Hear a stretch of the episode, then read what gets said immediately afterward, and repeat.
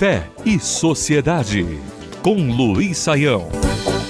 Depois dos momentos difíceis da história europeia recente, a catástrofe nazista que aconteceu naquele continente, muitos fugiram dos horrores da guerra. Entre eles estava um judeu austríaco chamado Stefan Zweig. Stefan Zweig dirigiu-se à América do Sul e o seu objetivo primeiro era ir para o, a Argentina, mas acabou passando pelo Brasil e em pouco tempo convivendo com a realidade brasileira, o judeu austríaco se apaixonou pelo Brasil. Tanto é que escreveu um livro que ficou famoso na época chamado Brasil, o País do Futuro.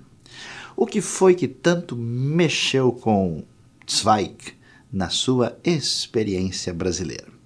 A verdade é que o Brasil é um país jovem, a maior potência de fala portuguesa do mundo, com um território continental, mas que foi marcado por uma formação muito peculiar com centenas de grupos indígenas diferentes, a presença dos colonizadores portugueses e depois uma quantidade enorme de africanos que vieram para cá, infelizmente, debaixo da horrível mancha da escravidão.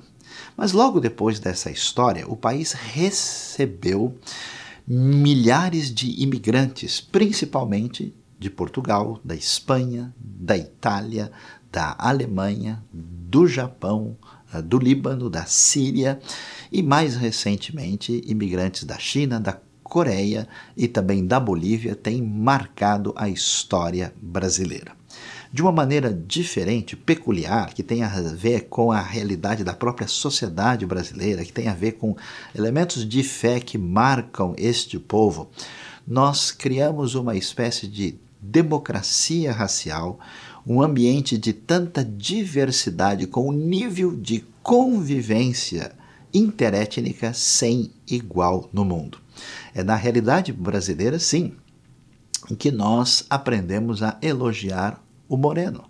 É na realidade brasileira que uma palavra afetiva de um amigo para o outro é chamá-lo de meu nego.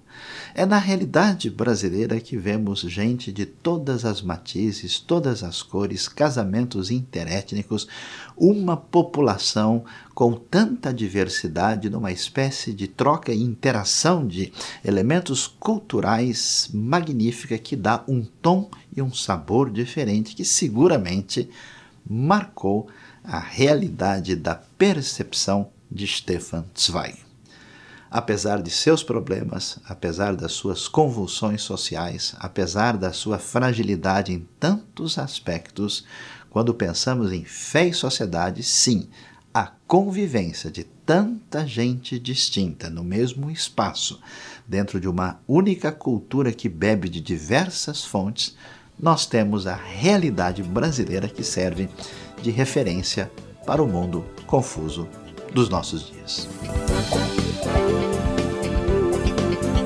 Fé e Sociedade. O sagrado em sintonia com o dia a dia. Realização Transmundial.